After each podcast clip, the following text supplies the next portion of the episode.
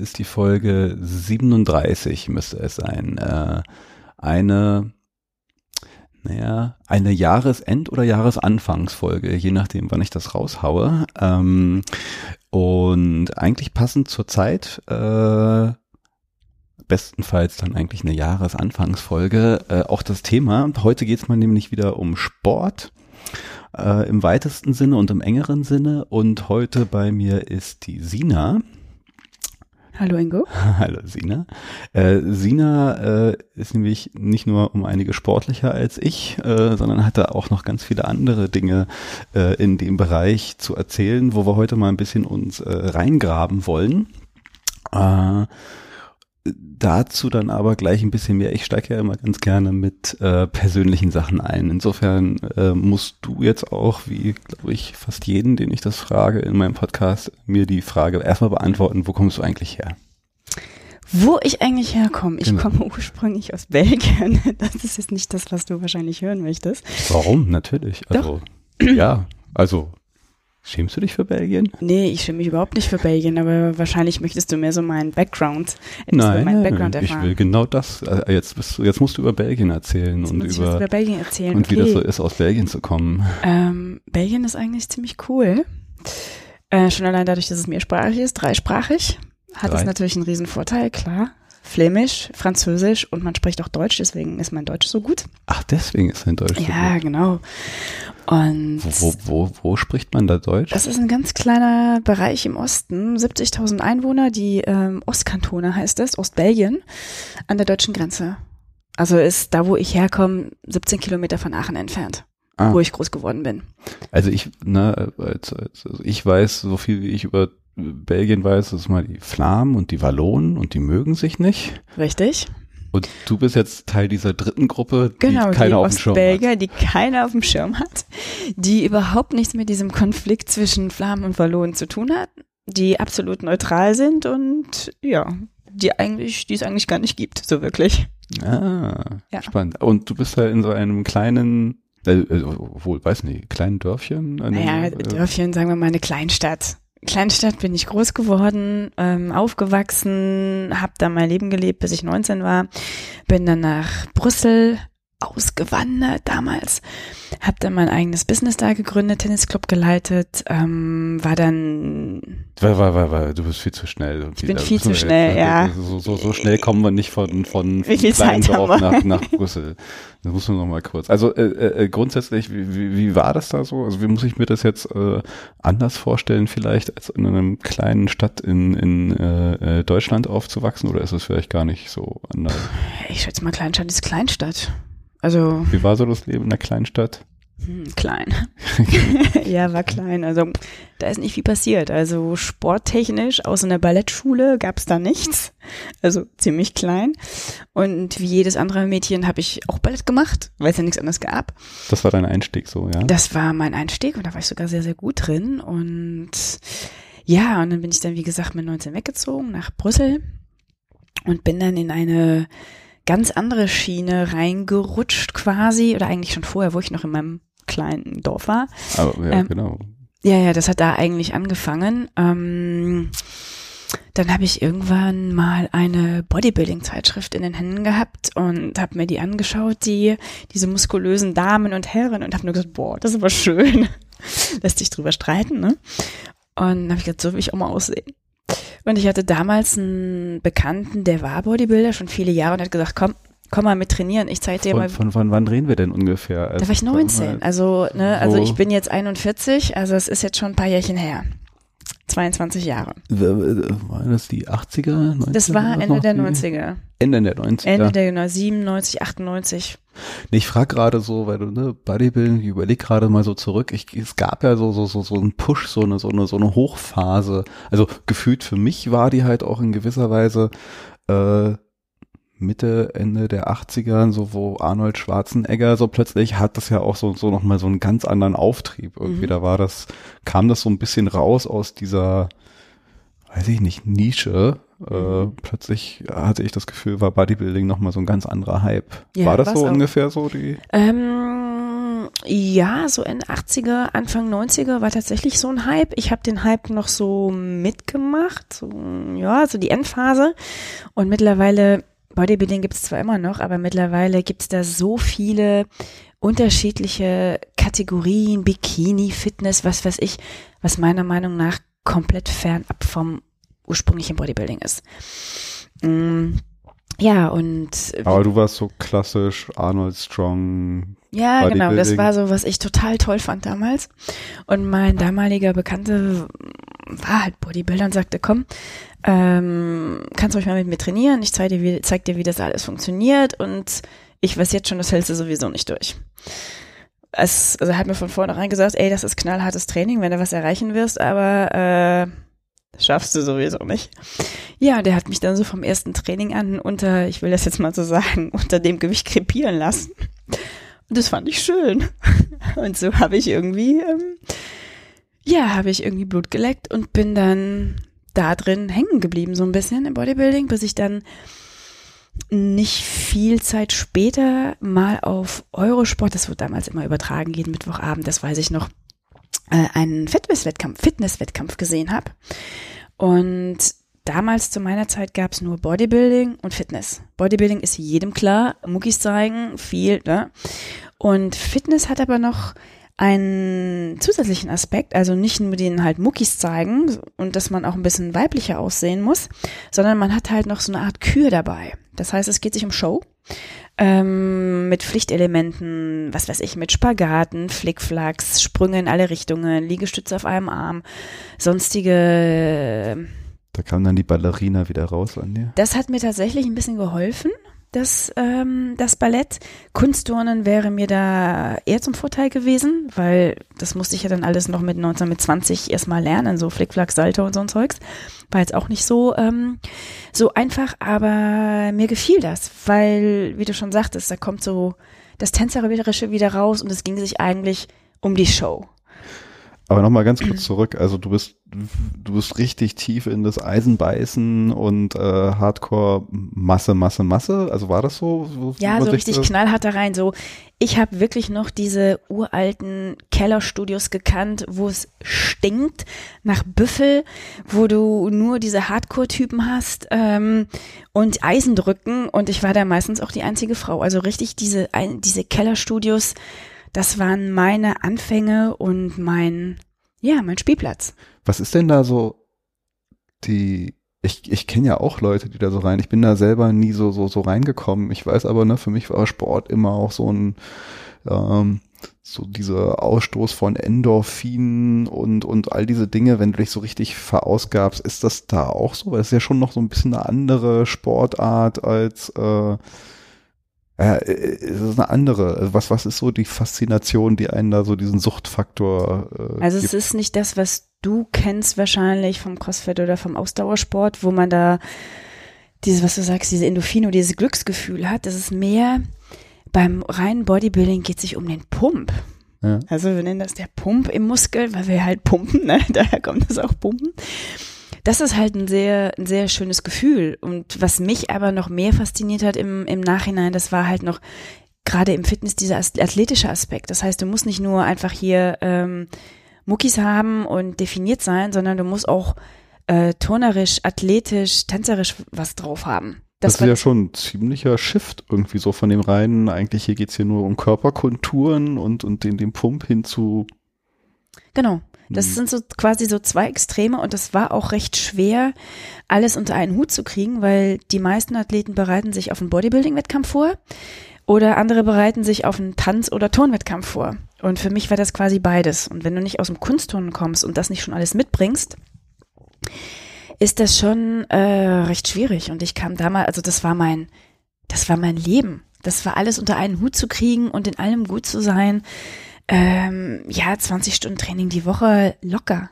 Locker. Also Leben, du hast das ja auch richtig na, als Profession gemacht, ne? Also du, mhm. oder war das als Profession? Also ich habe nur, wenn ich mal so durchgeguckt, was du da an Pokalien und Medaillen, äh, Pokalen und Medaillen und Kram eingeheimst hat, da ja, ich habe tatsächlich damals, nachdem ich meinen allerersten Wettkampf, den ich gemacht habe, wo ich dachte, hey, alle sagten zu mir, boah, du siehst super aus, toll. Ich war natürlich fest davon überzeugt, ich reiß das Ding hier. Und äh, ich war grottenschlecht. Und da habe ich mir gedacht, okay, das wird mir nie wieder passieren. Ab jetzt gewinne ich. Und ich habe ab dem Moment habe ich mich wirklich auch voll darauf fokussiert und habe wirklich alles abgegrast damals. Und ähm, in der Branche, ich meine, es ist eine Szene, ne? Das ist jetzt da kennt man sich schon. Also da war ich eigentlich damals zu meiner Zeit schon ein Begriff. Also kannte man mich. Und ist das dann auch ein Beruf? Also kann man das als Beruf ausleben? Ähm, man kann es als Beruf ausleben, wenn man dann irgendwann, man nennt das die Pro-Card kriegt, also das wirklich als professioneller Athlet anerkannt wird und auch an professionellen Wettkämpfen teilnimmt. Da gibt's natürlich nochmal ganz anderes Prize Money und andere Sponsoren dahinter. Dafür hätte ich ja da aber damals in die Staaten gehen müssen und passte irgendwie nicht so wirklich bei mir rein. Ich habe es nicht gemacht. Ich bin auch letztendlich sehr froh, weil wer weiß, Nee, ich bin sehr froh, es nicht gemacht zu haben. Okay, also du hast es auf einem semi-professionellen ja. Level dann mhm. getrieben bis, also es war ja, wie, von wann bis wann hattest du da so deine harte? Mm, ich, ich glaube, ich, dass ich jetzt nicht lüge, ich glaube, meinen ersten Wettkampf hatte ich 99 bis 2007. Okay, 99 bis mhm. 2007. Okay. Und ähm, da bist du da, also ich meine, spätestens da warst du dann halt richtig im Sport drin und nicht mehr viel anderes. Oder war das dann trotzdem immer noch so ein Nebenbei-Ding? Mm, nee, das war eigentlich nie so ein Nebenbei-Ding. Ab dem Tag, wo ich entschieden habe, ich will das, war das eigentlich ja, so ein, fast ein Vollzeiting. Also ich hatte mein eigenes Business damals, einen Tennisclub und ich konnte das halt zeitlich sehr gut vereinbaren und kombinieren.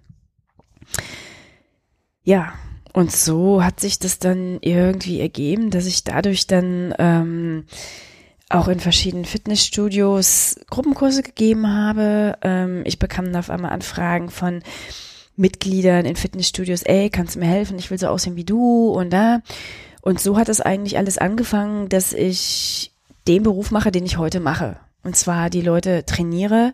Das habe ich natürlich auch über die Jahre ähm, verfeinert, verbessert, aber so hat eigentlich angefangen, dass irgendwann die Leute zu mir kamen und sagen, ey, so will ich auch, kannst du helfen? Genau, da wollen wir ja äh, heute so ein bisschen mehr drüber reden, über äh, dein, dein, dein Coaching, dein Training und da, wo du dich ja gerade so, so hin entwickelst, also so, so ein paar Spezialgebiete da mal ein bisschen reingraben. Und das fing dann schon irgendwie während dieser Zeit an, also auch als Tennis, also du hast gerade gesagt, du hast ein Tennisclub ich gehabt? Ich habe Tennisclub geleitet. Ich, hab, geleitet. ich kann bis heute kein Tennis spielen. Ich treffe den so. Ball nicht. Ich wollte gerade fragen, ob du schon damals Tennislehrerin warst. Mhm. Oder, ah. Ich habe mich um das andere, um die ähm, das Management des Clubs gekümmert. Das reine Tennis spielen, Tenniskurse geben, habe ich den Profis überlassen. Okay. Ja. Ähm, aber da hast du dann halt angefangen, erst so, weiß ich nicht, Leute, die ich will auch so Tipps zu geben und wo, wann, wie war dann so, so, so der Switch, das halt auch ein bisschen auf professionelle Beine zu stellen, weil, ne, also als Coach, ne, wir sind gerade in Deutschland, äh, ne, braucht man einen Schein für alles. Mhm. Du hast einige Scheine davon, habe ich gesehen. Äh, wie, wie, wie war das damals so? Also wann war das auch etwas, was du halt richtig äh, mit einer mit einer Ausbildung hinterlegt hast? Also damals in Belgien, das unterscheidet wahrscheinlich Belgien von Deutschland sehr stark. Belgien ist nicht ganz so auf die Scheine aus. Belgien sagt, du behauptest, du kannst was, dann beweise es. Ne? Denen ist es letztendlich, wie es heutzutage ist, weiß ich jetzt auch nicht mehr, aber ähm, denen ist, es letztendlich egal, ob du einen Zettel hast oder nicht, solange du es kannst. Ne? Und ähm, dadurch, dass immer mehr Leute zu mir kamen, zuerst kam eine Person, ich kann mich ganz gut daran erinnern. Die Dame, die zu mir kam, ähm, stand kurz vor ihrer Hochzeit und sie war mit ihrem Aussehen nicht zufrieden und sie wollte einfach feste Arme haben und ja, und äh, eine schmalere Taille, also um in ihr Hochzeitskleid reinzupassen. Und dann meinte sie, hey, kannst du mir helfen? Sechs Monate, mh, mm, so und so möchte ich aussehen. Sie war so happy am Tag ihrer Hochzeit, die Komplimente, die sie bekam. Also super, die sah echt top aus. Also so eine krasse Transformation innerhalb von sechs Monaten bei ihr. Das war, ähm, das war super zu sehen.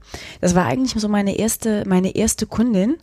Vielleicht auch die Testperson, keine Ahnung, aber ähm, ich meine, es haben ja auch andere Leute gesehen, wie sie auf einmal sich krass verändert hat. Und daraufhin bekam ich halt immer mehr Anfragen. Andere Leute kamen zu mir und das hat sich irgendwie rumgesprochen und ja, und dann habe ich das irgendwann zum Beruf machen können. Und hast du dich da auch auf irgendwas äh, fokussiert, spezialisiert äh, oder wie, wie, wie, muss ich mir das vorstellen, wenn man sagt, okay, ich werde jetzt Coach oder ich Personal Trainer oder ich mache jetzt irgendwie Sport zu meinem Beruf in einem Trainingsbereich? Wie, wie, wie war das für dich? Ne? Ich, also auf für, für mich mal so zum Verständnis. Äh, ich gehe zwar mein Leben lang schon immer zum Sport und hatte auch immer irgendwelche Trainer, aber ich habe das nie so richtig hinterfragt, was, wie, wo muss man da eigentlich lernen, sich beibringen, verstehen, wissen, außer zu wissen, dass äh, was man so beim, beim Training selber für sich gemerkt hat, das ist ja dann schon nochmal ein anderes Level, oder? Mhm. Auf jeden Fall. Also damals, als ich angefangen habe, da war ich Anfang 20. Das ist ja, das ist ja 20 Jahre her. Und dadurch, dass ich diesen Background im Tanzen habe, habe ich ein sehr gutes Verständnis für den Körper, wie der Körper funktioniert, gute Körperwahrnehmung. Und was ich mit meiner damaligen Kundin gemacht habe, war eigentlich das, was ich mit mir selbst gemacht habe. Ich habe ja auch ein bisschen rumexperimentiert, was funktioniert, was funktioniert nicht. Ähm, und so habe ich das mit ihr gemacht. Und wenn ich gesehen habe, ey, das funktioniert total gut, sind wir auf der Schiene geblieben. Wenn ich gesehen habe, okay, das funktioniert jetzt bei ihr nicht so gut, habe ich versucht zu überlegen, okay, warum funktioniert es nicht? Und wir haben daran rumgebastelt, ein paar Sachen geändert, bis es funktionierte. Und so, das war für mich auch ein Lernprozess. Und so habe ich eigentlich gestartet, indem ich immer wieder versucht habe zu verstehen, warum funktioniert, warum funktioniert es nicht. Und klar, am Anfang war das eine Art Bodybuilding-Training, Soft-Version. Hm. Ne? Und damit haben wir super, äh, super Erfolge erzielt. Mittlerweile, ich meine, sind 20 Jahre vergangen. Ich habe mich auch weiterentwickelt. Mm, und dieses reine Bodybuilding-Training mache ich mittlerweile nicht mehr, auch nicht mehr mit meinen Kunden, es sei denn, die möchten's. Wenn hm. sie sagen, ey, ich will genau das und nur hier handeln und eisen und, und drücken, dann kriegen die das auch, aber da bin ich jetzt absolut von, äh, von weg. Was hast du dann so für dich, also als du selber dann weg bist, auch noch für Sport für dich entdeckt oder wie ging's nach einer aktiveren, was ist das jetzt für eine Klasse? Bodybuilding, Fitness? Fitness, Fitnessklasse. Mhm. Wie hast du dich da sportlich noch weiter umgeguckt? Im Nachhinein meinst du? Ja, oder danach dann. Also ne, von einem Hardcore-Bodybuilding zu einem Fitness zu, du sagst, du machst es jetzt nicht mehr. Wie war dann so deine weitere Karriere? Das klingt jetzt irgendwie falsch, aber so, was hast du da für Sachen dann noch? Ja, ähm, ich teste ja immer genau. gerne so ein paar Sachen aus. Dann gab es eine Phase, wo ich gedacht habe, ach, ich gehe mal wieder zum Tanzen zurück. Habe ich nur wieder eine, eine Zeit getanzt nach so vielen Jahren Pause. Hat mir super viel Spaß gemacht. Aber irgendwie dieses Eisen und dieses Pumpen, ähm, dieses Gewicht, dieses Krafttraining ist einfach so mein Ding. Und auch was es mit meinem Körper macht, ist auch mein Ding. Und wie ich mich selbst dadurch verändert habe, finde ich persönlich total gut. Und ich würde es auch nicht ändern wollen. Also ich bin immer in dieser Krafttrainingsschiene irgendwie geblieben. Dann bin ich dann ähm, irgendwann mal auf CrossFit gestoßen, habe das dann auch eine Weile lang wettkampfmäßig gemacht. War auch eine schöne Sache. Verletzungen waren allerdings, ich würde sagen, nicht an der Tagesordnung, aber sehr, sehr häufig. Ja, häufiger als. Ich war nicht ein einziges Mal verletzt mit meinen ganzen Pumpergeschichten, mit meinem Bodybuilding und meinem, meinem Kunstton. Gar nicht. CrossFit ständig. Dann habe ich tatsächlich auch sehr lange aussetzen müssen. Mm, ja, und mittlerweile ist es wirklich so, dass ich versuche, ein kompletter Athlet zu sein und das zu machen, worauf ich Lust habe und was mein, worauf mein Körper auch gerade Lust hat.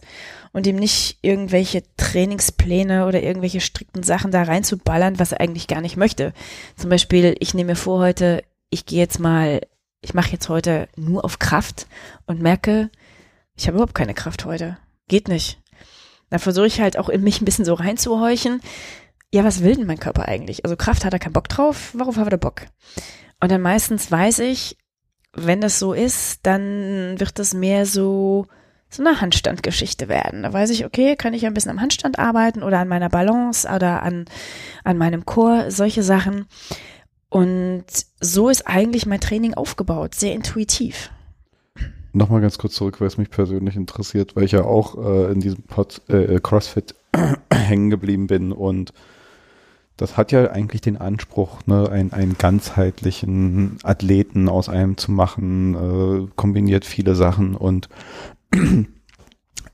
also so wie ich das jetzt betreibe und versuche, auch wenn ich mich zum Anfang ein bisschen verletzt habe, mal kurz, habe ich eigentlich das Gefühl, dass äh, das eine verletzungsarme Geschichte sein kann. Die Frage ist jetzt, warum war es bei dir so eine verletzungsreiche? Weil du so richtig in diese Wettkampfschiene, weil man sich da halt total überansprucht hat? Äh, oder gibt es für dich andere Gründe, warum CrossFit irgendwie so eine Verletzungsthematik hat? Also ich denke mal, ja, wie du sagst, weil ein bisschen übertrieben vielleicht, ne, halt wettkampfmäßig. Teilweise habe ich auch schon ein paar Vorgeschichten gehabt, die aber nicht durch den Sport entstanden sind, sondern durch irgendwelche blöden Alltagsunfälle, wie zum Beispiel, keine Ahnung, Treppen runterfallen oder solche Sachen. Ähm, und die sind da wieder, ja, irgendwie wieder hochgekommen, wieder aufgetaucht. Und ich persönlich glaube auch, ähm, was im CrossFit, also was mir schadet, ich kann jetzt nur für mich sprechen, ne? Mhm ist, wenn zum Beispiel irgendwelche Weightlifting-Übungen kommen, Snatches, sind für mich Übungen, die sollten nicht auf Zeit und in hohen Wiederholungszahlen gemacht werden. Das weil die Technik darunter leidet. ja. ne, ein Snatch ist eine, ist eine Kraftübung, hohes Gewicht, wenig Wiederholungszahlen. Und da merke ich auch für mich, wenn ich die Übungen, wie sie eigentlich gedacht sind, anders anwende, jetzt wie, ne, ich nehme wieder mal diesen Snatch. Das muss man ganz kurz aber noch erklären. Mhm. Wir sind ja hier unter äh, äh, also wir wissen, was das ist, aber das weiß ja nicht jeder. Was ist ein Snatch? Erklär nochmal, was ein Snatch ist. Ein Snatch ist ähm, eine Übung aus dem olympischen Gewichtheben. Ist das Reißen. Also sprich, ich äh, äh Ich hebe die Stange vom Boden auf. Ne, also ich sitze in der tiefen Kniebeuge davor, pack mir die Stange, ähm, richte mich schnell auf und reiße die Stange über meinen Kopf, um wieder unten in der Hocke zu landen. Habe ich das jetzt richtig erklärt, Ingo? Genau, und dann steht man aus der Hocke und eigentlich wieder auf. Und dann steht man aus der Hocke eigentlich Mit einem auf. Gewicht über sich und was durchaus ein, genau, ein, ein anspruchsvoll schweres Gewicht mhm. teilweise ist. Und auch also eine sehr komplexe Übung ist. Hm. Und wie jeder weiß im olympischen Gewichtheben, so ein Ding, so ein Gewicht wird einmal oder zweimal bewegt. Schweres Gewicht und dann ist Feierabend und im CrossFit ist es halt viele Wiederholungszahlen und das Gewicht ist trotzdem auch manchmal doch beachtlich. Hm. Ja? Und das sind für mich also Punkte, wo ich sage, ich mag gerne CrossFit, ich mach's, ich mach's ja auch weiterhin. Äh, wo ich sage, okay, ich gehe da aber jetzt ein bisschen entspannter ran, weil ich genau weiß, das sind so die Punkte, wo ich mich wieder verletzen werde. Und mittlerweile bin ich auch so, oder ich versuche es zumindest, vom Kopf her von diesem Wettkampf, von dieser Wettkampfmentalität wegzukommen. Ist schwierig, wenn man das so sein Leben lang gemacht hat. Mhm. Aber ich muss mich dann selbst auch immer zusammenreißen und sagen, ey komm, mach das mal hobbymäßig hier. Ja. Also ich weiß, als wir uns kennengelernt haben oder kurz danach, äh, bist du auch in so ein, so ein, also Bereich reingegangen oder hast da so Sachen ausprobiert, die ich ja auch ganz spannend finde und wo ich auch bei CrossFit irgendwie drüber gestolpert bin, so dieses, ich würde es jetzt mal unter dem Aspekt Movement. Mhm, richtig. Äh, also, wo man halt irgendwie nochmal sich ganz anders bewegt und, und, und spürt. Willst du mal so ein bisschen darüber, so, so wie, also, na, das grundsätzlich vielleicht mal erklären? Ich habe jetzt nur so einen Begriff hier so, so äh, rausgehauen und, und äh, wie du da so reingekommen bist, was du so ausprobiert hast und was das so für dich äh, äh, Besonderes ist und dir gezeigt hat, gebracht hat. Keine Ahnung, erklär doch mal so ein bisschen, was ist dem. Ja, also dieses Movement, ich finde, es ist immer sehr schwer zu erklären, weil es ja keine Sportart an sich ist, sondern es geht sich einfach nur, sich zu bewegen, seinen Körper zu beherrschen, zu verstehen, ja, wo befindet sich was im Raum und wie kann ich es nutzen oder auch durch den Raum bewegen auf verschiedene, ähm, auf verschiedene Arten. Und ich finde dieses Movement halt total gut, weil man raus aus seiner Komfortzone kommt, aus seinem ähm, gewöhnlichen Bewegungsmuster. Und gerade wenn man CrossFit macht oder, oder Krafttraining, ist man ja immer irgendwie so vorwärts, seitlich, also alles so sehr äh, rigide. Also rigide, rigide, sagt man das auf Deutsch? Rigide, ja. Rigide. Ein bisschen so steif. Und das, und dieses Movement bringt einen, einen eigentlich komplett da raus. Es geht sich da um Beweglichkeit, um Beweglichkeit, um Koordination, um Balance, um äh, Mobilität. Und der ganze Körper kommt da, kommt da zum Einsatz ist etwas, was ich teilweise immer noch in mein Training einbaue, weil ich finde, es gibt auch ein gutes Körpergefühl, man, man bleibt beweglich. Da liegt aber jetzt nicht äh, mein Fokus drauf, weil mein, mein Herz immer noch irgendwie beim Eisen ist. Ja. Ja, es ist die Mischung. Ich fand es insofern auch, also ich mache es auch viel zu wenig. Ich finde es faszinierend, bin da viel zu schlecht und bin auch eher bei anderen Sachen. Ich fand es nur insofern äh, immer ganz spannend, weil man da während sowas wie, wie, wie CrossFit und Pumpen und alles, es hat immer so, so ein gewisses Ziel und ist so, so funktional im Sinne von, ich mache das jetzt, um hier stärker, besser, schneller, äh, schlanker, äh, äh, was weiß ich nicht, was zu werden, hat Movement irgendwie noch so, so, so ein ganz, also das hat oft für mich nicht so ein, so ein Aspekt, ich muss jetzt hier irgendwie was erreichen, außer vielleicht so, ich will diese Bewegungsform. Ich bin hierfür viel zu steif, aber man kann das machen und ich könnte meinen Körper dazu bringen, diese, diesen Bewegungsablauf, diese Sache so zu tun äh, und, und bringt nochmal so einen ganz anderen Kontakt und so eine Wahrnehmung, das vorhin von, mhm, von Wahrnehmen, richtig. sich selber so wahrzunehmen. Also ich hatte das Gefühl, dass das kann man da noch auf einer anderen Ebene und besser, als wenn man jetzt irgendwie sich selber wahrnimmt, äh, weil man weiß, ich kann dieses Gewicht so und so oft bewegen. Das stimmt schon. Also durch das Movement, das schult unheimlich die, die eigene Körperwahrnehmung und ich finde auch, dass es sehr äh, sich unheimlich gut ergänzt mit dem Kraftsport.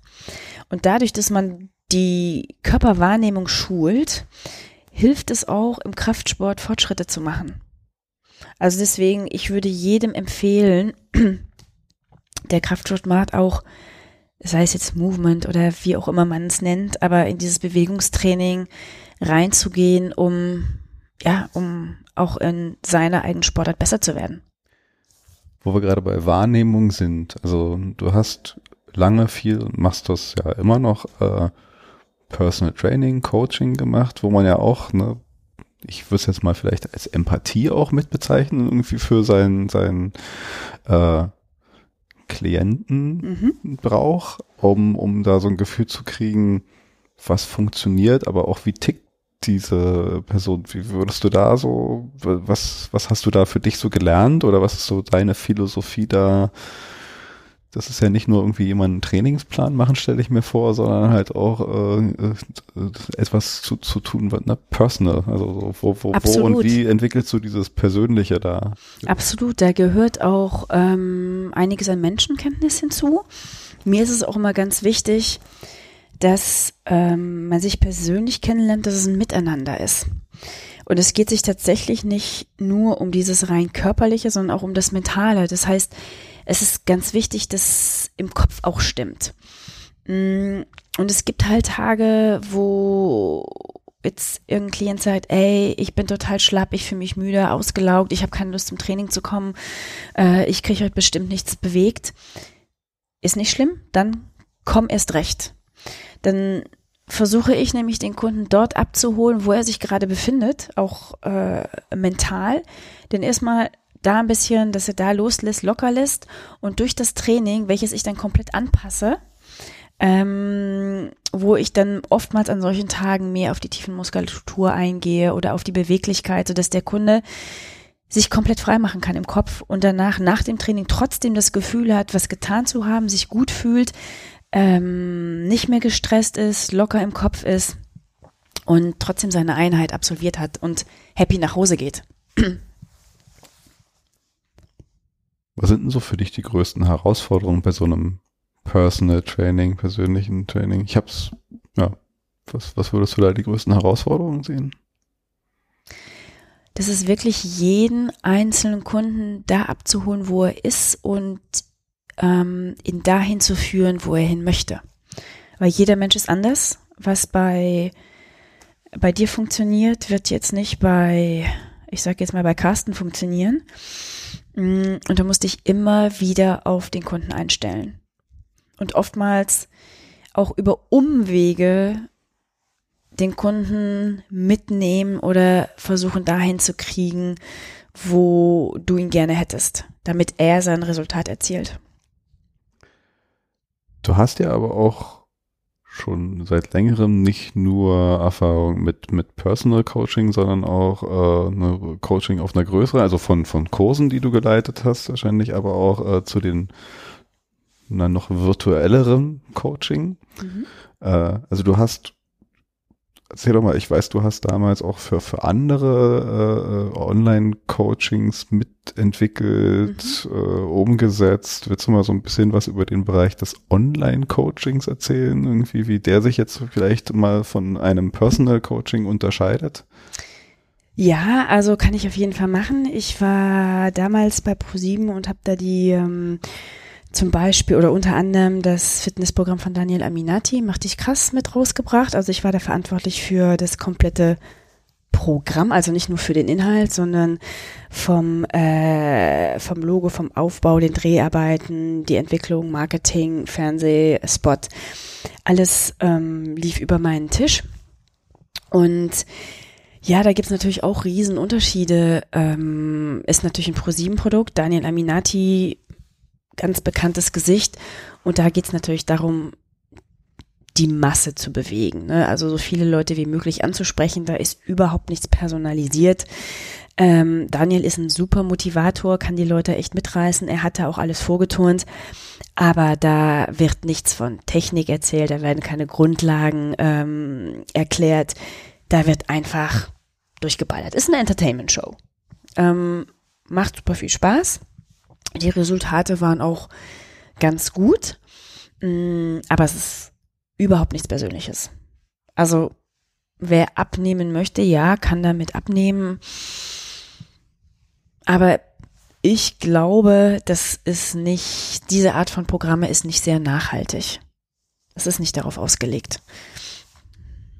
Aber du hast auch noch weitere andere selber entwickelt und, und, und gemacht. Also wann, wann würdest du sagen, ist ein, also kann ein Online-Coaching erfolgreich sein und was müsste es bieten, um erfolgreich, also auch, auch nicht das zu sein, was du gerade kritisiert hast. Ja, also das, was ich gerade genannt habe, ist es, ich würde es gar nicht mal Online-Coaching nennen. Ich würde es einfach nur ein Online-Fitness-Programm nennen, weil es kein richtiges und für mich ist es kein richtiges Coaching. Es mhm. ist einfach nur ein Programm, was du folgst, ein Kurs. Ne? Mhm. Als würde man jetzt in einen Gruppenkurs gehen äh, im Fitnessstudio und dem Trainer vorne nachturnen. Ist ungefähr genau das Gleiche. Es ist kein Coaching, ist einfach nur ein Kurs. Ähm, Coaching ist für mich, also online, auch online, ist für mich immer noch etwas Individuelles. Du gehst auf die einzelne Person ein, hast einen persönlichen Kontakt, ähm, die Wünsche und Ziele, die der Kunde hat, sollen auch, ähm, da soll es auch hingehen. Das heißt, es ist kein Produkt von der Stange. Es ist immer noch sehr individuell.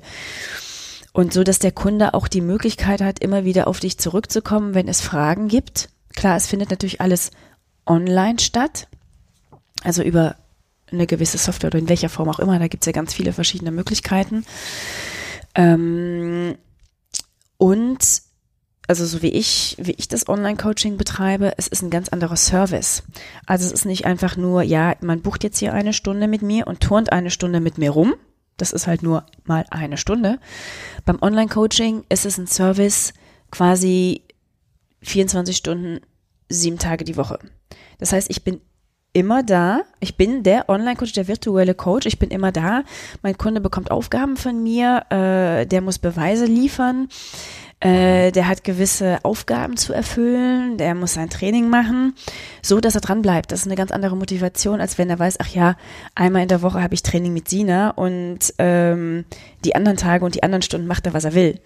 Also dieses Online-Coaching, was ich anbiete, ist viel kontrollierter, ist viel mehr ähm, Result, Result driven, wie man so schön sagt. Ähm, ja, also dann ist ein Online-Coaching äh, auch nicht das, was ich mir jetzt vielleicht von einem Freeletics oder sonst was Programm äh, vorstelle, sondern es ist, äh, also äh, eskaliert ja dann auch gar nicht so, wie ich mir das jetzt vielleicht gerade erstmal vorgestellt habe, oder? Also, weil kannst du denn, äh, du könntest jetzt nicht sagen, ich äh, äh, äh coache jetzt tausend Leute wenn du diese persönliche Komponente, wie du gerade beschreibst, da drin hast. Ja, ähm, also es hängt immer ein bisschen davon, wie, davon ab, wie man es aufzieht. Mir ist die persönliche Komponente total wichtig, weil ich ein Typ dafür bin. Äh, anderen Trainern oder Kollegen, denen ist es vielleicht überhaupt nicht wichtig. Die sagen, hier, Kunde, hier hast ein Programm von der Stange, mach das mal und wir sprechen uns in vier Wochen. Ne, also, aber mir ist diese persönliche Komponente super, super wichtig, eben weil ich weiß, dass ich dadurch die, die Erfolge auch erziele, die Resultate.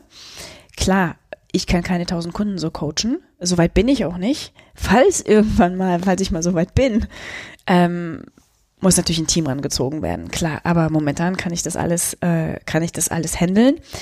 Und ich bin ja auch nicht verpflichtet, immer vor Ort zu sein. Selbst wenn der Kunde von mir tagtäglich Aufgaben bekommt und das Gefühl hat, dass ich immer an der Seite stehe. Wie, wie, wie muss ich mir das jetzt vorstellen? Äh, wenn ich dich jetzt als Online-Coach oder ein Online-Coaching bei dir buche, würde ich dann, weiß ich nicht, machen wir einen Videochat oder, oder chatten wir die ganze Zeit nur Textchat auf WhatsApp oder äh, äh wie, wie, wie kommt denn diese persönliche Komponente äh, so zustande und, und, und wie, wie, wie bauen wir diese persönliche Ebene dann auf? Mhm. Also wir haben erstmal ein Gespräch, ein gemeinsames Gespräch. Tele telefonisch oder per, per Videochat. Das ist, hm. ähm, das ist flexibel, so wie der Kunde das mag. Einfach um sich kennenzulernen, ein bisschen abzuklopfen, okay, was, wo möchte der Kunde eigentlich hin? Ne, was sind, sind so die Ziele? Vielleicht bei gewissen Zielen sage ich auch, nee, tut mir leid, kann ich dir nicht helfen. Und dann schauen wir, dann schauen wir gemeinsam, dann bekommt der Kunde ein Trainingsprogramm auf sich was auf sich abgestimmt ist und er hat immer die Möglichkeit, wenn irgendwelche Sachen unklar sind, mir Fragen zu stellen, sei es per Chat. Es gibt auch die Möglichkeit, ähm, einmal pro Woche ein Telefonat zu haben, per Video oder per Telefon, wo wir alle Punkte nochmal besprechen, schauen, wie es weitergeht, äh, was gut funktioniert, was nicht gut funktioniert, aber so, dass der Kunde dran bleibt. also was, was, was ich jetzt äh, so über die Zeit gelernt habe und gemerkt habe, na ist ja schön und gut, man findet tausende Trainingsprogramme, Videos und allen drum und dran. Also da ist ja die, die, die äh, Welt nicht arm dran. Das kann ich ja überall äh, in Hülle und Fülle finden. ähm, was ich so für mich gemerkt habe, warum ich jetzt irgendwie Coaching oder das, das Persönliche wichtig finde, dass halt auch jemand ist, äh, der mir zeigt, so, äh, nein, das ist nicht richtig, der Rücken ist hier krumm und schief, das ist irgendwie so falsch. Also man kann sich ja beim Sport auch äh, äh vortrefflich, wie du gesagt hast, verletzen durch äh, äh, Dinge falsch machen. Wie kriege ich das beim Online-Coaching hin, wenn weiß ich nicht, ich zwar mit dir telefoniere, von mir aus auch mal ein Videochat, aber dann halt irgendwie einen Plan kriege, den ich dann, weiß ich nicht, nach auch wie auch immer gut beschriebenen und äh, vielleicht auch mit Video hinterlegten Übungen machen soll. Wo, wo ist da so eine Kontrolle auch, dass ich es richtig tue? Die Kontrolle liegt daran, dass der Kunde mir ähm, auch Videos schickt, schicken oder schicken kann. Das bleibt natürlich immer ihm überlassen, ähm, wo ich einfach die Bewegung nochmal kontrollieren kann und auch korrigieren kann. Alles per Video. Hm. Ich habe mein Mikro jetzt gerade falsch. Alles gut. Okay. Filtert sich nachher. Äh, also okay, also ich, ich, ich, ich schicke da auch richtig dann Videos und du sagst dann so, so wie du das machst. Äh, Gibt es da noch so andere Wege? Ich bin ja so, so der kleine Techie-Nerd in mir. Äh, äh, da gibt's ja so, so, so zig mögliche andere. Mittlerweile können äh, können Kameras halt auch andere Bewegungsmuster erkennen und Augmented Reality können Fehlstellungen vielleicht oder ja, sowas gibt's, aber soweit bin ich momentan noch nicht. Ähm, aber klar, sowas gibt's, ja. okay. äh, gut. Äh, Oder wo irgendwelche Sensoren angebracht werden und man kann wirklich genau sehen, okay, äh, der Winkel vom Knie ist jetzt so und der gibt's mit Sicherheit. Hab ich persönlich noch nicht ausprobiert, ist wahrscheinlich, also nee, kann ich nichts zu sagen. Also, aber äh, ne, mittlerweile kann kann ich mich ja äh, neben einem Video von mir machen halt auch vortrefflich mit mit äh, ohne großartig sonst wie Hightech zu haben auch schon schon super selbst vermessen. Also ne, hier äh, von der von der äh, Fitness Watch bis sonst irgendwelchen Dinge, die ich halt mit tracken äh, ja, auf, auf jeglicher Ebene, wie, wie, wie ziehst du sowas mit rein in dein Training? Also, dass du sagst, äh, dass ich dann auch sagen kann, na, pass mal auf, ich tracke hier dies, das, mein Gewicht, äh, mein, mein BMI, mein, äh, mein Puls Wird kannst du haben getrackt, und, und, wird und. alles abgefragt, wird alles von mir kontrolliert und gecheckt, sodass der Kunde keine Möglichkeit hat, Ausreden zu finden. Okay. Also die Pulsdaten werden direkt abgegriffen und Ja, gehen genau. mit auf dein Telefon und So ungefähr, so ungefähr. oh Gott. ja, Ähm, so bleibt der Kunde halt auch dran. Ne? Also ähm, ist was anderes, als wenn du jetzt einfach dir ein YouTube-Video anguckst. Ja, genau, das ist nämlich, ich bin da mit, mit, mit Online-Coaching, also ich habe Online-Coaching auf, äh, also ich, ich habe selber so, so, so pers was heißt ja persönliche, nee, eigentlich berufliche Erfahrungen mal im, im Bereich des betrieblichen Gesundheitsmanagements, also betriebliche Gesundheitsförderung, da haben wir auch so, ein- so ein Online-Programm aufgezogen und habe da so dann auch die Erfahrung gemacht und gemerkt, dass da oft bei diesen Online-Programmen zum Anfang so, oh ja, total motiviert, man füllt Fragebogen aus und, und macht dann noch so die ersten Wochen und dann konnte man halt so sehen, Login-Zahlen, sonst irgendwie Teilnahme, bam, runter. Auch der Klassiker äh, Anfang des Jahres, äh, alle schreiben sich irgendwo ein, sind eine Woche motiviert dabei und, und dann weg. Also äh, und Online-Programme, die erfolgreich waren, brauchten immer diese persönliche Komponente. Also auch in gewisser Weise diese Verbindlichkeit, dass ich auch weiß, da ist ein echter Mensch, dem, dem bin ich halt auch irgendwie, also da schäme ich mich halt auch im Zweifelsfall, wenn ich jetzt irgendwie nicht dran geblieben bin, weil dann halt äh, diese, ja, diese, diese soziale Kontrolle, da, da muss ich mich dann rechtfertigen, da muss ich mir dann vielleicht auch noch einen, Spruch anhören oder, oder, oder. Es also ist halt das, viel schwieriger aufzugeben oder äh, das Handtuch zu schmeißen, wenn du weißt, ey, da ist jemand, der ist jeden Tag da. Morgen, also der Kunde weiß, Mist, morgen steht die Sina schon wieder da und will wissen, was ich heute gemacht habe. Ne? Also das, da bleibt der schon eher dran, als ja, wenn das jetzt irgendwie nur ein Video ist, wo dir gesagt wird, so, jetzt mach mal hier fünf Kniebeugen und drei Liegestütze. Du sagst immer er, aber Er? äh, genau, also ich, Sag ich das immer? Ja, aber ist ja auch normal, ne? Das passiert ja öfter. Aber ich wollte jetzt aber das eigentlich nur mal äh, als als Einhakpunkt nehmen, weil du ja jetzt auch gerade ne, wahrscheinlich aus eigenem äh, äh, Erfahrungsschatz gemerkt hast, so, oh, äh, es gibt da äh, neben er, der Klient, auch noch so. eine, eine, eine Eine, Sie-Klientin ja, und eine, ganz, Sie, eine Sie, ja genau. eine Sie und und und, und eine auch eine Sie-Gruppe, die vielleicht noch mal ganz besondere äh, äh, Ansprüche, Anforderungen und Herausforderungen hat. Der, äh, will darauf hinaus, dass du dich jetzt gerade noch so ein bisschen fokussierst auf äh, ja, wie, wie, wie, wie sagst du es für dich? Frauen ab 40? Ja, auf, Kann man die, die Frauen ab sagen? 40, genau. Also ab jetzt werde ich jetzt nur noch Sie sagen, weil darum geht's ja eigentlich in meinem, in meiner Zielgruppe. Es geht sich um Sie. Sie. Die Dame ab 40. Was, was, was unterscheidet die Dame ab 40 äh, von dem Herrn ab 40? Also ich glaube, es ist eher auf mentaler Ebene. Also Männer ab 40, so wie ich das so erfahren habe. Also wir gehen jetzt immer auf sportlicher Ebene. Auf Wir müssen das sportlicher, jetzt nicht sonst irgendwie philosophisch vertiefen oder auf irgendwelchen, jetzt mal so rein körperlich, sportlich und, und äh, all den Aspekt so. Ja, ich glaube, Männer ab 40 sind da nicht so anspruchsvoll wie die Frauen. Ich glaube, dass die Frauen generell haben ein größeres Problem mit dem Älterwerden als die Männer. Mhm. Und ähm, die Veränderung, sowohl die äußerlichen als auch die innerlichen bei einer Frau, ähm, belastet uns einfach mehr als ein Mann. Ein Mann, pff, also den beschäftigt das nicht so sehr. Hm. Ja, eine Frau ist da, ist da ganz anders unterwegs und äh, man merkt, der, der Stoffwechsel wird langsamer, äh, Fettpelsterchen lagern sich ein, das Bindegewebe wird schwächer, äh, man fühlt sich nicht mehr so wohl in der Haut, dann gibt's, wir haben ja unsere hormonellen äh, Problemchen auch. Das alles spielt eine Rolle und ähm, ich glaube, so ab 40 ist wirklich so ein Alter, wenn man als Frau nicht sagt, so, jetzt muss ich noch mal hier was tun, sonst ist der Zug abgefahren, dann ist er wirklich abgefahren. Was, äh, wirklich abgefahren, das klingt jetzt fatal. Ist- Ist, ist es aber auch. Es ist total schwer äh, für uns Frauen, da noch mal je mehr Zeit verstreicht, gerade weil wir so anspruchsvoll sind. Ich meine, wir Frauen, wir wollen doch ähm, gut aussehen, wir wollen attraktiv wirken auf die Männer, aber es fällt, es ist halt schwerer für eine Frau, gut zu altern als für einen Mann.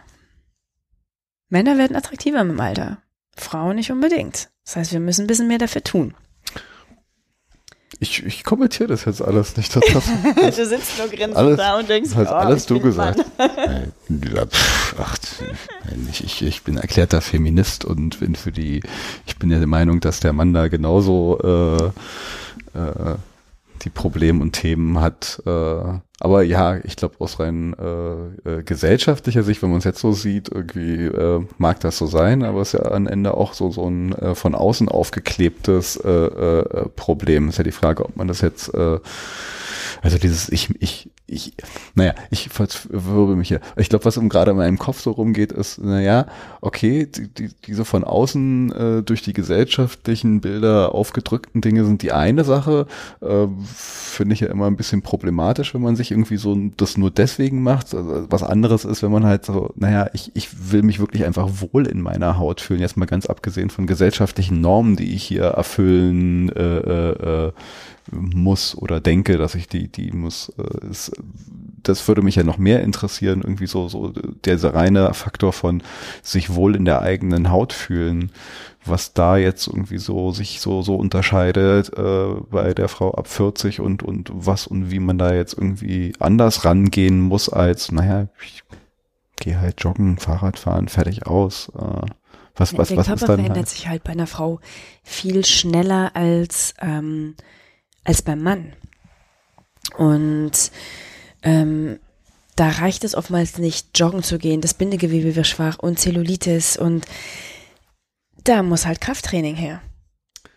Also das, genau, das wären mal so die spannenden Mhm. Punkte. Also was ist eigentlich dann ne, bei einer Frau ab 40 eher eigentlich zu tun als bei einer Frau äh, mit 20? Also wie würde sich jetzt ein Sportprogramm äh, bei einer 20-Jährigen, die sagt so, ich will einfach nur fit und mich wohlfühlen, unterscheiden von einer, äh, ich bin 40 und will fit sein und mich wohlfühlen. Ja, ich glaube, Oh. mit 20 sich fit sein und sich wohlfühlen sind, ich glaube, das, das ist gar nicht mal so ein Thema von 20-Jährigen, fit sein zu wollen und sich wohlfühlen zu wollen. Ich glaube, 20-Jährige haben andere Themen. Und ähm, dieses, ich will mich wohlfühlen in meiner Haut, ich will fit sein, ich glaube, das fängt an so, ich würde einfach, also aus, ich spreche jetzt nur aus Erfahrung, ne? Das fängt bei Frauen an so mit 30, wo so die ersten Fragen aufkommen, wo man so die ersten Veränderungen sieht, weil mit Anfang 20, da kann der Körper noch relativ viel wegstecken. Dann wird man 30, 35, dann hat man vielleicht, kriegt man vielleicht ein Kind, zwei Kinder. Mit 40, ähm, ja, also man sieht echt den Unterschied bei einer Frau mit 40. Und man fühlt ihn auch. Man fühlt sich nicht mehr, man ist viel müde. Man hat irgendwie so äh, Schwierigkeiten, in die, in die Pushen zu kommen. Und dann der Rücken und der Nacken. Also wir haben schon so viele, so einige Problemchen. Okay, also ich bin eine Frau ab 40. Ja. Da verändert sich was so, du hast gerade hormonell, ich würde ja gesagt, ganz gerne mal so, was, was, was verändert sich da und wie wirkt sich das so dann auf meinen, meinen Körper auf und wie kann ich denen entgegentreten? Ja. Ähm, klar, hormonell, ich meine, mit 40, bei manchen Frauen kann tatsächlich schon mit 40 können die Wechseljahre eintreten. Wechseljahre heißt dann was konkret? Also die Menstruation bleibt aus, hormonelle Veränderungen, äh, die sich bei Frauen in unterschiedlicher Art und Weise auswirken können. Manche Frauen nehmen enorm zu, äh, andere sind müde. Also es sind, es sind ganz unterschiedliche Faktoren, die da, die sind, das ist wirklich von Frau zu Frau unterschiedlich. Und bei vielen Frauen wirkt sich das auch somit auch aufs Gemüt aus durch die körperliche Veränderung. Ähm, es ist auch oftmals schwer im Kopf damit klarzukommen, was da jetzt auf einmal, was da jetzt auf einmal passiert. Kann man das oder sollte man sowas irgendwie vielleicht auch, wenn man, wenn man sagt, ich will was verändern, bestimmen lassen? Also, dass man so ein, weiß ich nicht, einen Hormontest, einen Hormonspiegel, gibt es da solche Tests, wo man sagt, okay, weil wenn es bei jeder ein bisschen anders ist oder bei, klar, alles ist bei jedem ein bisschen anders, mhm. macht das Sinn da irgendwie, äh, gibt es da Tests, wo man sagt, ich lasse jetzt meinen, weiß ich nicht, welche Hormone würde man dann äh, überprüfen? Was, was sind so Indikatoren, die mir zeigen, das fehlt mir? Östrogenlevel. Östrogene? Sollte man, ist es ratsam, Östrogenlevel äh, messen zu lassen, bevor man halt vielleicht irgendwie ein bestimmtes Programm anfängt? Oder? Da bin ich jetzt ehrlich gesagt überfragt. Ich, ich persönlich würde behaupten, nein, kann man machen. Ähm, aber da muss man muss man zum muss man ärztlichen Rat hinzuziehen. Also da kann ich mich jetzt nicht ähm, kann ich jetzt nichts zu sagen. Hab da auch keine Vergleiche oder irgendwelche Erfahrungen mit, wie es sich auswirkt, wenn der Test oder so ausfällt. Wo würde und wie würdest du so, so eine Einstufung, wenn wir jetzt nicht irgendwie auf dieses total medizinisch nerdige, äh, ich, ich messe jetzt hier irgendwie mal alle äh, äh, äh, Blutparameter und und und äh, Hormonparameter aus, wie würdest du jetzt so so eine Einschätzung machen, wo es eher dran liegt und was eher fehlt? Oder mhm. es ist oftmals, ähm, es fängt ja auch im Kopf an. Ganz wichtig ist zu verstehen, bei einer Frau ab 40, was bewirkt diese Veränderung, diese körperliche Veränderung jetzt auch ähm, im Kopf oder emotional? Wie wirkt sich das emotional aus oder auf, aufs Familienleben oder auf eine Partnerschaft? Das ist erstmal so das Erste, was man ähm, oder was ich herausfinden möchte, um dann auch so auf die Kundin einzugehen, weil daran muss zuerst gearbeitet werden. Also erstmal sozusagen die psychologische Einstufung. Wenn du so möchtest, genau. Und dann? Also, ne, du hast also da irgendwie für dich so eine Verortung. Was sind so, so die klassischen, kann man sowas in Kategorien vielleicht so grob einordnen? Oder gibt's da so vielleicht so für dich so, dass so, ne, klassisch gibt es A, B, C, D oder so ein bisschen klassisch, so, so nee, Tendenzen? Klassisch würde halt ich das, ich würde das jetzt gar nicht einteilen, aber ein, ähm, ein Thema oder ein, eine Sorge, ein, ja, eine Unzufriedenheit, die immer wieder kommt. Das ist halt, das Bindegewebe wird schwach, alles fängt an zu hängen, ich habe Bauch, ich fühle mich nicht mehr wohl in meiner Haut, ich habe Rückenschmerzen, meine Haltung ist so schlecht geworden. Das sind alles so Sachen, die kommen zusammen. Das ist etwas, das kommt immer wieder. Gerade ab diesem Alter. Mit 20 hast du das nicht. Hm. Auch nicht mit 25. Das, ne? Und oftmals kommt dann auch das Zeitthema hinzu. Viele Frauen sind berufstätig oder haben Familie und dann, die wollen dann zwar was für, für sich tun, wissen aber nicht, wie sie es unter einen Hut kriegen, wissen nicht, wo sie anfangen sollen, wie sie es zeitlich schaffen sollen. Ähm, das ist dann so ein Teufelskreis. Und da komme ich dann ins Spiel und versuche erstmal rauszufinden, okay, was ist jetzt, wie du eben sagtest, erstmal das Psychologische, wo, wo hapert's jetzt? Wie können wir das angehen, dass das in den Alltag passt, dass du das hinbekommst mit deiner Arbeit, mit deiner Familie, mit den Kindern, dass du trotzdem Zeit für dich hast, dein Programm durchzuziehen, deine Ernährung in den Griff zu kriegen und somit auch diese ganzen Problemchen, die ich gerade genannt habe, hm. Rückenschmerzen, Bindegewebe, Bauch, da, da, das alles zu verbessern. Hast du da so Fälle, na, weil äh, e egal wie viel man äh, tut, der Körper verändert sich ja trotzdem und allem kann man nicht entgegenwirken. Ähm, wie würdest du oder wie gehst du damit um, wenn du sagst so, okay, ne, bestimmte Sachen kriegst du nicht hin, aber ich äh, kann dir mit diesem Training trotzdem helfen oder mit meinen Programmen, dass du dich wohlfühlst, auch wenn das eine oder andere hängt oder mhm. sich verändert und, und so ist, wie es halt ist. Also ist für, für kann mir vorstellen, ist ja auch eine, eine, ein wichtiger Aspekt und Punkt, äh, den man auch irgendwie dann hinkriegen muss, weil man kann ja nicht versprechen, ja, äh, mit meinem Training geht das alles weg. Das wäre ja äh, vermessen, äh, glaube ich. ja, abs absolut. Ähm, also wie du sagst, es geht sich ja um das Wohlfühlen, ne? dass man sich wieder wohlfühlt im, einem, im eigenen Körper und auch wieder das Selbstvertrauen zurückgewinnt, was, auch- was auch oftmals verschwindet, eben durch diese, durch diese körperlichen Veränderungen, gerade bei einer Frau. Wir haben keine Lust mit 40 oder 45 hier. Ja, wir, wir wollen doch schon attraktiv sein, aber wir müssen es auch in den Griff kriegen. Mm, Und das ist innere Arbeit, das ist innere Stärke, die ähm, ich aber durchs Training fördere. Das heißt, wir arbeiten erstmal aus der Tiefe raus, äh, noch nicht mal mit irgendwelchen Hardcore-Übungen, sondern ich komme jetzt wieder auf die Körperwahrnehmung zurück, wo wir eben schon mal gesprochen haben.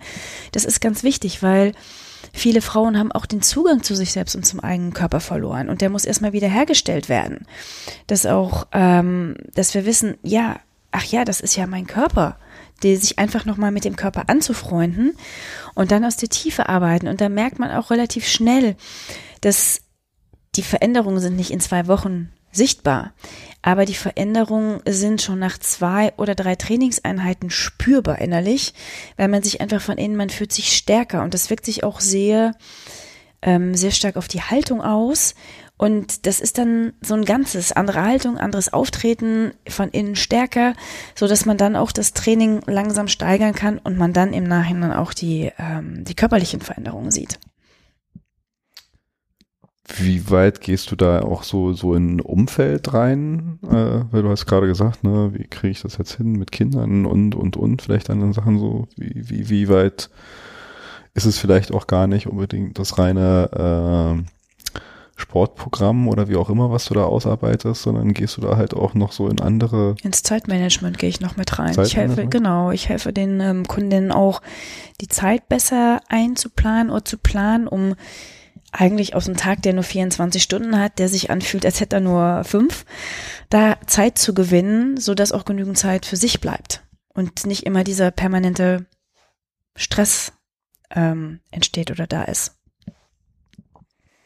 Gibt es da auch Punkte, wo es dann halt schon, kann ja schon fast in so, ein- so ein psychologisches, weil manchmal ist es ja, ich stelle mir gerade was vor, wo es vielleicht, wo man sagt, okay, das, das, das, also da stimmen eigentlich ganz viele Sachen, aber es liegt eigentlich an einer anderen Stelle, die jetzt gar nicht unbedingt, äh, weiß ich nicht, bei Zeitmanagement oder bei Training, sondern vielleicht in irgendwelchen anderen Abläufen und Einstellungen. Also gibt es da so Punkte, wo du sagst, okay, hier geht's eigentlich eher in was, äh, Psychologisches rein, wo ich vielleicht auch gar nicht äh, helfen kann. Also gibt's da so, so Punkte, wo du sagst, okay, ich, ich kann dir nur bis hierhin helfen und da äh, gibt's aber eigentlich eine andere Thematik, die du angehen müsstest. Also meistens ist es eher ein emotion, es ist eher eine emotionale Ursache. Es ist nicht nur das rein körperliche. Ähm, bis zu einem gewissen Punkt kann ich da schon eingreifen und auch die Leute da so ein bisschen rausholen und deren Gewohnheit, Gewohnheiten verändern oder verbessern. Ähm, inspirieren kann ich die Leute sehr viel. Ich kann sie motivieren. Aber ähm, ich kenne ja auch nicht das Familienleben von allen. Vielleicht bei gewissen, ich habe den Fall noch nie gehabt, aber es wird vielleicht tatsächlich irgendwann mal ein Punkt kommen, wo ich sagen kann, okay, hier komme ich auch nicht weiter. Äh, da können wir so viel Training machen, sowohl innerlich, äußerlich. Wir werden nicht weiterkommen. Aber da bin ich auch immer sehr offen zu meinen Kunden. Das ist mir unheimlich wichtig, dass die Offenheit und die Transparenz herrscht, so dass ähm, wir offen über alles reden können. Und wenn ich nicht helfen kann, dann macht das ja auch keinen Sinn. Also dann würde ich schon woanders hin verweisen. Äh, Ich bin ja auch kein Psychologe, sondern ne? Ne, Gibt es da so Punkte, so ne, ein Personal Coaching äh, oder wie auch immer ist ja ne, die sehr persönliche Sache, äh, kann ich mir vorstellen, dass da vielleicht auch mal so, so Grenzen verschwimmen, überschritten werden, dass man da plötzlich zu sowas wie einer Therapeutin wird. ja. Und, und Das ist, das ist auch, das ist auch, was ich meinte. Deswegen ist mir der persönliche Kontakt auch wichtig und ich bin tatsächlich für manche Kunden eine Art Therapeutin in, in gewissem Sinne, was aber auch völlig okay ist. Hm, hilft mir weiter. Also ich lerne dadurch unheimlich viel. Ich entwickle mich dadurch viel weiter. Und für mich ist es auch immer, immer sehr interessant zu sehen, okay, wie kann ich die Kundin, auch wenn ich jetzt so eine Therapeutin bin, trotzdem an ihr ursprüngliches Ziel, was sie ja eigentlich haben wollte, hinführen. Also da m- das ist Arbeit an mir. Da muss ich unheimlich ähm, ja auch psychologische Arbeit leisten. Aber das macht mir gerade so viel Spaß an meinem Job, weil jeder anders ist. Ähm, aber das gibt's auf jeden Fall. Ich habe ganz viele Kunden, da, wo zwischendurch dann mal so die Emotionen hochkommen und da, das sind halt Frauen. Männer haben das weniger.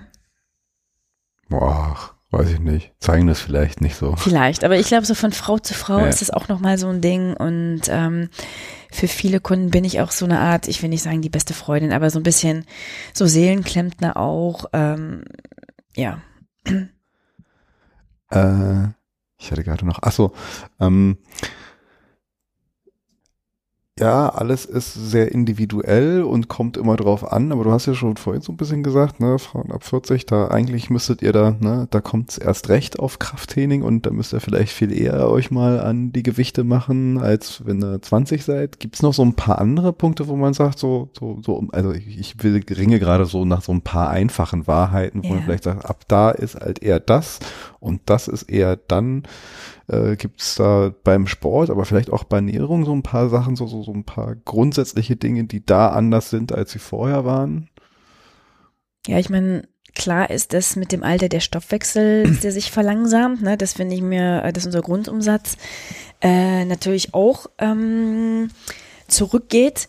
Aber ich glaube, man sollte mit einer ganzheitlichen Einstellung daran gehen und sich sagen, okay, ich möchte lange fit sein, nicht nur jetzt, sondern auch wenn ich alt bin. Also das ist meine Grundeinstellung, dass ich sage, ich meine, wir wissen, dass je älter wir werden, dass wir Muskelmasse verlieren. Ne? Jedes Jahr, ich weiß jetzt nicht genau, fünf Prozent ab 30. Irgend so eine Geschichte, ja. Und, ähm, und ich denke immer, was wir in frühen Jahren tun, das haben wir für später. Selbst wenn wir mit 40 noch sagen, okay, es ist, nie, es ist auf keinen Fall zu spät, aber jetzt fange ich mal an mit Krafttraining, weil wir haben natürlich schon Masse verloren, die wieder aufzubauen, dass wir selbst im Alter mit 70, 75, 80 noch ohne Probleme die Treppe rauf und runter gehen können. Und nicht mit dem Rollator durch die Regen rennen. Das ist, das ist mir persönlich wichtig und auch so die Einstellung, die ich meinen Kunden äh, mitgeben würde. Denk an deine Gesundheit. Und nicht, ach ja, ja, so, ne, ist ja nicht so schlimm. Es gibt so viele Leute, die die Gesundheit einfach, die sich nicht so bewusst sind, dass sie nur eine haben. Ähm, ja, und wenn die einmal nicht da ist, dann ist die Lebensqualität einfach nicht mehr da. Und ich persönlich hätte gerne eine hohe Lebensqualität bis ins hohe Alter. Gibt's da noch so andere Sachen, die abbauen? Also ich äh, mache bei uns, also da wo ich trainiere, gibt's auch am Wochenende immer so ein kurz, nennt sich Master, äh, sprich irgendwie für, Mhm. für, die, für die Alten. Also im CrossFit ist ja Master so, so die Klasse ab 40 Mhm. auch und da finde ich es immer, da macht unser Coach mit uns viel so auch Koordinationsgeschichten. Er meint, das ist auch etwas, was ab einem Alter dann stärker Absolut. abbaut. Also wirklich so reagieren, fangen und, und, und. Es, Mhm. Koordination nimmt mit dem Alter ab, das Gleichgewicht nimmt mit dem, mit dem, mit dem Alter ab, die Flexibilität nimmt mit dem Alter ab, äh, Muskelmasse haben wir ja schon gesagt. Alles, alles eigentlich. Bei mir die Sicht. Ich merke, meine Augen werden immer schlechter. Also die Wehwehchen nehmen zu. Ich merke auch, ich habe immer mehr Wehwehchen, so Kleinigkeiten. Ich brauche viel länger, um von dem Training zu regenerieren. Ähm, ja, eigentlich geht alles einen Bach runter, so langsam. äh, oh Gott, deprimierend. Nein. Es ist, es ist leider so und deswegen sage ich ja, Dinge in Angriff nehmen und gucken, dass es so langsam wie möglich bergab geht. Oder so lange wie möglich oben bleibt. Und dieses, also das Coaching machst du sowohl als, also Personal Personal, aber auch als Online-Coaching. Mhm. Gibt es da nochmal gewisse Besonderheiten, Unterschiede zu dem, wie du es vorher da bei deinem Online-Coaching beschrieben hast? Gibt oder ist das gleiches Prinzip? Also wenn ich eins zu eins Coaching habe, dann ähm, ist es ja meistens nur stundenweise. Das heißt, die Kunden kommen ein, zweimal, dreimal, viermal, wie sie wollen, pro Woche zu mir. Ähm, und in der Zeit müssen wir halt alles, alles abfrühstücken. Also beim Online-Coaching bin ich eigentlich viel präsenter. Jetzt nicht physisch, aber ich bin eigentlich immer irgendwie da in irgendeiner Form. Und wie ist es mit Ernährung? Ist es auch, äh, also ne, man, man, man lernt ja irgendwie, der, der, äh, der Sixpack wird in der Küche gemacht. Mhm. Wie, Ja. wie, wie weit äh, kriege ich Kochtipps von dir? Kriege ich Ernährung? Ähm, ja, kriegst du. Also wenn der Kunde das wünscht, alle wollen das nicht. Ne? Also es ist natürlich auch immer sehr individuell. Manche Kunden sagen, nee, nee, nee, Ernährung interessiert mich nicht, ich möchte nur Training haben. Ähm, beim 1 zu 1 Training offline, nenne ich das jetzt einfach mal, das ist, sind alles einzelne Bausteine. Beim Online-Training ist alles ein Riesenpaket. Ich wollte sagen, also selbst wenn man es nicht will, also kann man das überhaupt außen vor lassen? Also wenn jemand ein bestimmtes Ziel erreichen will, ist nicht eigentlich irgendwann Ernährung, Nö. muss das nicht eigentlich immer ein Bestandteil sein? Nö. Wenn jetzt, ähm, ich habe Kunden, die kommen zu mir, weil sie Rücken- und Nackenprobleme haben, die sind schlank. Ähm, und die braucht, also denen ist die Ernährung gar nicht mal so wichtig. Bei denen ist wirklich das primäre Thema, äh, das primäre Problem, die Rücken- und Nackenschmerzen. Okay. Also es hängt immer vom Ziel ab. Es geht sich ja nicht immer nur, man macht ja kein Personal Training immer nur, weil man abnehmen möchte oder Muskeln aufbauen möchte. Es gibt ja ganz viele unterschiedliche Ziele. Und nicht jedes Ziel muss jetzt unbedingt die Ernährung mit integrieren.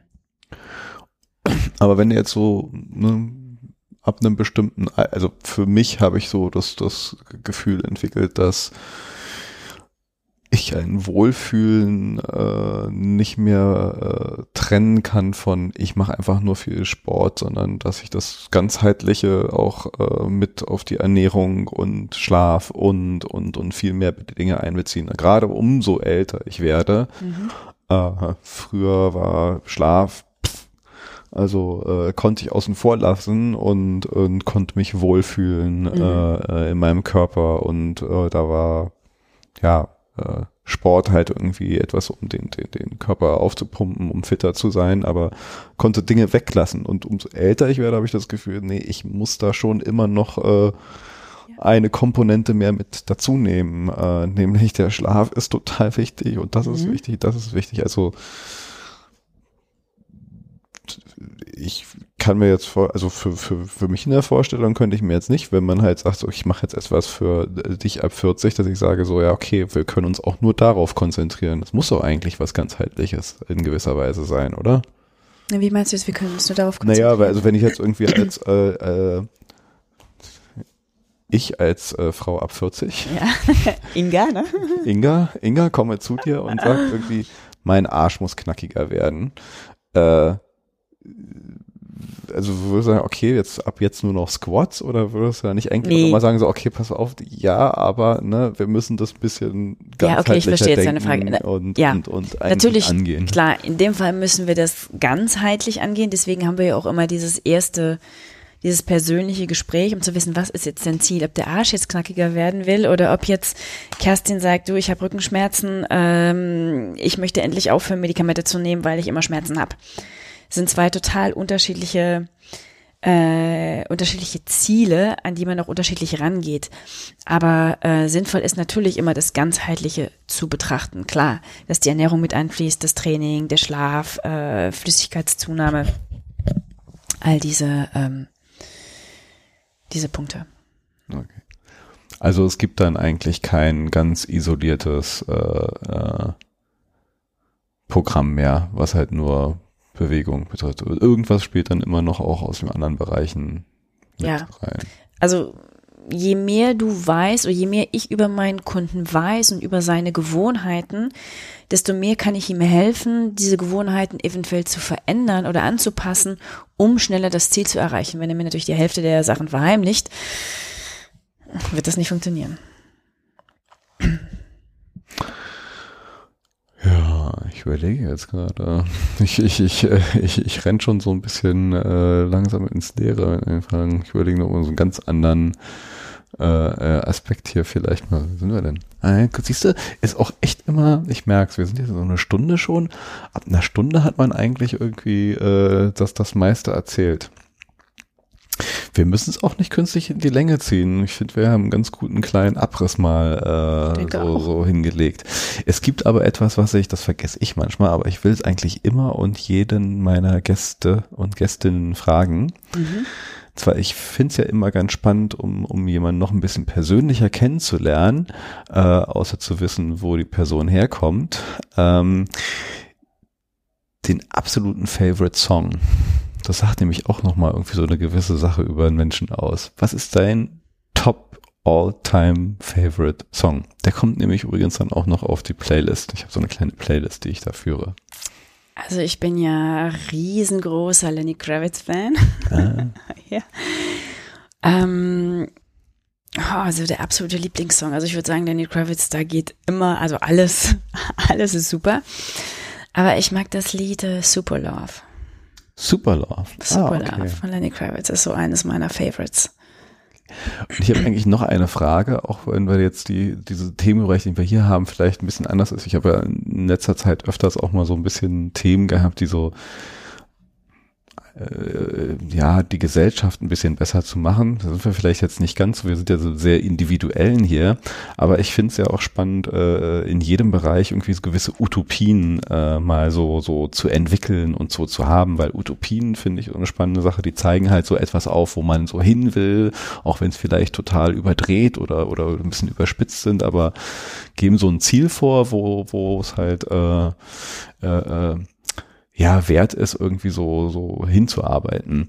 Gibt so für dich eine, eine Utopie, vielleicht auch in dem speziellen Bereich jetzt mal so gesehen, wo du sagst, so das, das ist eine spannende Utopie, wo die Zukunft sich äh, hinentwickeln könnte, was ich jetzt für den Bereich des Älterwerdens und sich wohl dabei fühlen irgendwie total spannend fände und, und, und erstrebenswert fände? Hm, das ist eine sehr gute Frage. Ich glaube, darüber habe ich mir noch nie so wirklich Gedanken gemacht? Ich meine, es gibt da so, so, so ja Trends, es gibt so, so die Menschen, die sich mit allen möglichen Hormonen und Gadgets und Dingen halt irgendwie, ich will, gibt's nicht da so, so, so eine, so eine Anti-Aging, also aus den USA kommt doch so, so richtig so ein. Ja, äh, ich bin mehr so der Typ Back to the Roots. Also, äh, das ist mir so mein Ding. Also jetzt wirklich so in die Zukunft blicken. Ich habe eher so Tendenz zu sagen, ey, äh, nicht so viel von allem, sondern einfach mal wieder hier so Grundlagen. Aber das ist ja vielleicht eine schöne Utopie, irgendwie so äh, zurück zu den Wurzeln statt alles übertechnologisiert. Ja, genau, immer, immer mehr haben zu wollen, Techno, wie sagtest du gerade, technologisiert? Ja. Technologisiert, genau. Ähm, ja, das Ganze einfach zu vereinfachen und die Dinge nicht kompliziert zu machen. Aus allem macht man ja eine Wissenschaft und dabei können Dinge manchmal einfach nur einfach sein, wenn man einfach nur ein bisschen auf sich und seinen gesunden Menschenverstand und seine Intuition hört. Da braucht man keine Gadgets. Ist meine Meinung. Ja, das ist doch eine schöne, also ja, ich finde, das ist eine super äh, Vision und Ziel. Und auch ein super Schlusswort. Ich würde sagen, it's a wrap. Vielen Dank. Ich danke dir. Und dann bis zur nächsten Folge. Tschüss. thank you